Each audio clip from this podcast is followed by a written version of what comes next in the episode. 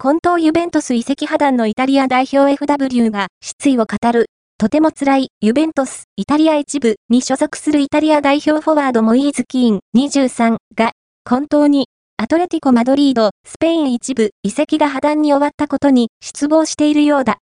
スペイン、ハイカジュスが伝えた。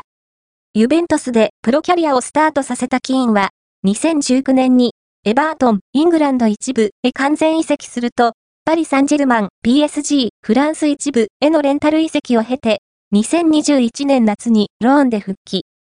昨年3月に完全移籍に切り替わったが、今季はセリエ A12 試合に出場するも、不発の状況が続いている。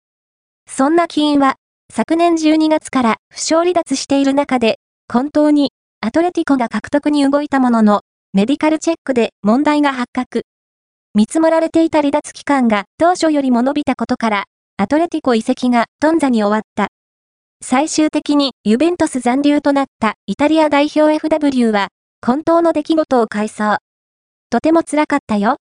一瞬、失望を感じたね、と失意を感じたことを明かし、今後は努力が必要だと述べている。母や家族と一緒にいて、彼らを失望させたと感じたよ。